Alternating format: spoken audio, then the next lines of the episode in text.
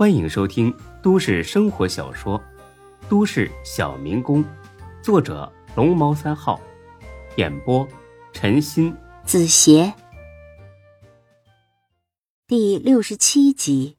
或许是对孙志极其信任，又见他说的这么真实，董倩倩真有几分信了。她总觉得孙志不像是个寻常的年轻人，似乎有点啥秘密啥的。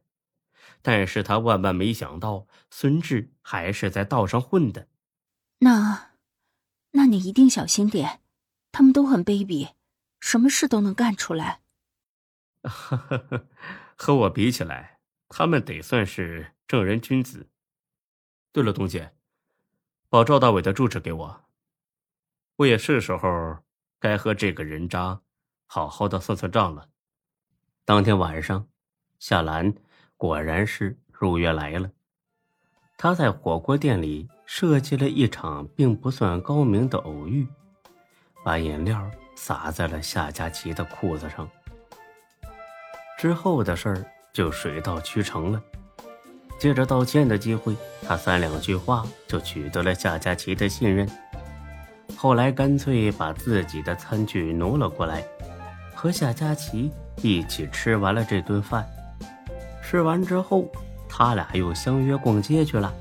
逛完街之后，他又把夏佳琪送回了家里边，而后这才来到了盛世花园。这是他第一次来到孙志的新家。刘永才胳膊没啥大碍，还在店里边不肯走。李欢他们几个忙的是不亦乐乎，家里边空落落的，只有孙志一个人。夏兰敲门的时候，他正在摆弄转运器，屏幕上已经看不出什么大凶煞星降临之类的话。看来自己这一劫算是躲了过去。听到夏兰敲门，他把转运器往床头缝里那么一塞，就开了门了。约半个小时之前，夏佳琪就给孙志打过电话，说他也已经恢复正常了。而且呢，似乎比平时更兴奋。孙志很想知道夏兰和他说了些什么，但是呢，夏兰似乎并不着急开口。他一进门就嚷嚷着要洗澡。孙志一听这话，无耻的应了：“万事开头难嘛，只要有了第一回，不怕他不上自己的床。”可是谁料到夏兰一眼就看穿了他。想什么呢？我是刚从山里回来，很久没洗澡了而已，不是要和你上床，小色魔。看你一脸纵欲过度的样子，看来最近没少祸害小姑娘啊。夏兰总是说的这么直接，孙志在她面前也是总很无语。哎呀，哪哪有哪有，你去洗吧。夏兰笑着进了卫生间，等她洗完出来。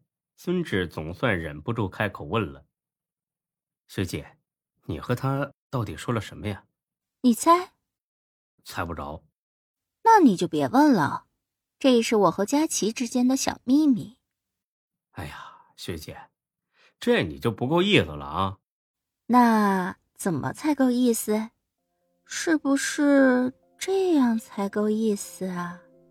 说着，他一下子跳到孙志身上。很疯狂的亲了起来，孙志被他亲懵了，但是很快的反应过来，顺手的伸进他的衣襟里开揉，另外一只手也不闲着，一边拉着裤腰带，一边掀裙子想心动。可是谁料到，夏兰把他推开了。真是小色鬼，在这里不行，他们回来看到就不好了。今天晚上，我不想被人打扰。孙志这会儿是精虫上脑，哪管谁能看到啊？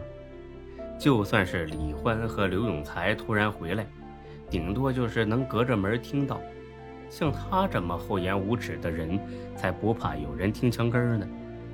哎呀，学姐别呀，惹起火你就不管了啊？哪有你这样的？你也太没人性了吧？啊？夏兰呢，色眯眯的摸了他一把。谁说不管了？我是说时间太紧了。在这里有人听着，好别扭。咱们去宾馆吧，孙志。我想好好和你玩一个晚上，累到第二天起不来床的那种。要不要去？好好考虑一下哦，这种机会可不常有。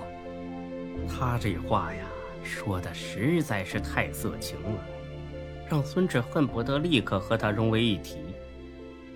走，马上走，让你知道知道学弟的厉害。哼，找个有情趣的地方。这可是我第一次和男人去宾馆，要是我不满意的话。以后再也不找你了。行，一定包学姐满意。差不多两个小时之后，刘永才他们回来了，在客厅里边聊了一会儿。刘丹、董倩倩回去睡觉了，刘永才扔给李花一根烟，恨恨的骂了起来：“欢子，你说谁这么狠呢？他是真想弄死孙志，会不会是？”夏佳琪他爸找的人呢？要真是这样，那可就麻烦大了。老丈人找人砍自己女婿，这人家属于是自家人之间的事儿啊，谁能管得着啊？不能吧，才哥，他爸就算再不喜欢孙志，也不能让人当着夏佳琪的面下死手吧？你看把他吓得一天都没缓过劲儿来，也不知道志哥找的这个夏兰管不管用。哎，对了，才哥，呃，夏兰和志哥是啥关系啊？刘永才很鄙视的看了眼李欢。说他俩是纯洁的男女关系，你信吗？啊？哼，这俩狗男女呀，一定是在这儿干的不尽兴，这会儿啊又开房去了。你瞧着吧，今天晚上孙志绝对不回来了。我说卫生间里。像是有女人洗过澡呢，一地头发，老香了。哎，这志哥也真是的，出了这么大的事儿，还有心思玩女人。哎，不过话说回来，这个夏兰，哎，真是太有韵味了。瞅你那贱样，没见过女人是不是？说正事儿，先想想是谁派人上医院的。今天能上医院，那保不齐哪天就能找到这儿啊？咋的？你还想被砍呢？赶紧把他们找出来！该吓唬吓唬，该报警报警，可不能再来这么一出了。坦白说，李欢跟着李大毛的时候，在 KTV 酒吧见多了打架的情景，动刀子那也是常有的事儿。因此，今天的事儿他并没有觉得多害怕。倒是刘永才自称开出租车，这几年呢。把 J 市的人见过了起码一半以上，今天确实受惊了。越是害怕，刘永才越想弄明白这些人的来历，因为只要弄清楚对方的来历，他才能知道自己能不能惹得起他们。李欢想了半天，提出来要给李大毛打电话问问。刘永才想了片刻，答应了，毕竟在圈子里混。李大毛比他俩熟，但是刘永才提醒李欢，打电话的时候注意自己的身份。说白了，要记得他现在跟的是孙志，是个大毒枭。李欢点点头，打了过去。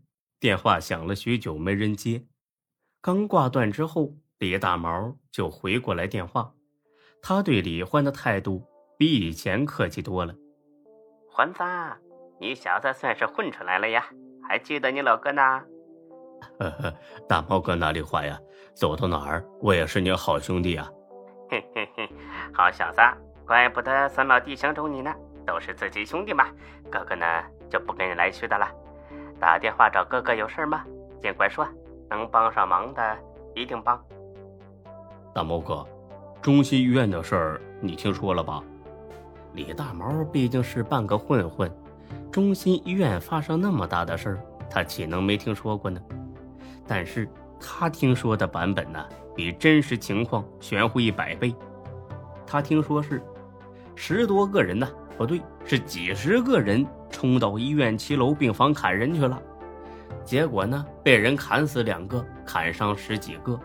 最后那人翻出窗户，抱着下水管子从七楼滑下去跑了。砍人的时候他没在现场，不过下午开车从医院路过的时候，他可是看到乌压压的一堆警察在那儿，想必真是出了大事儿。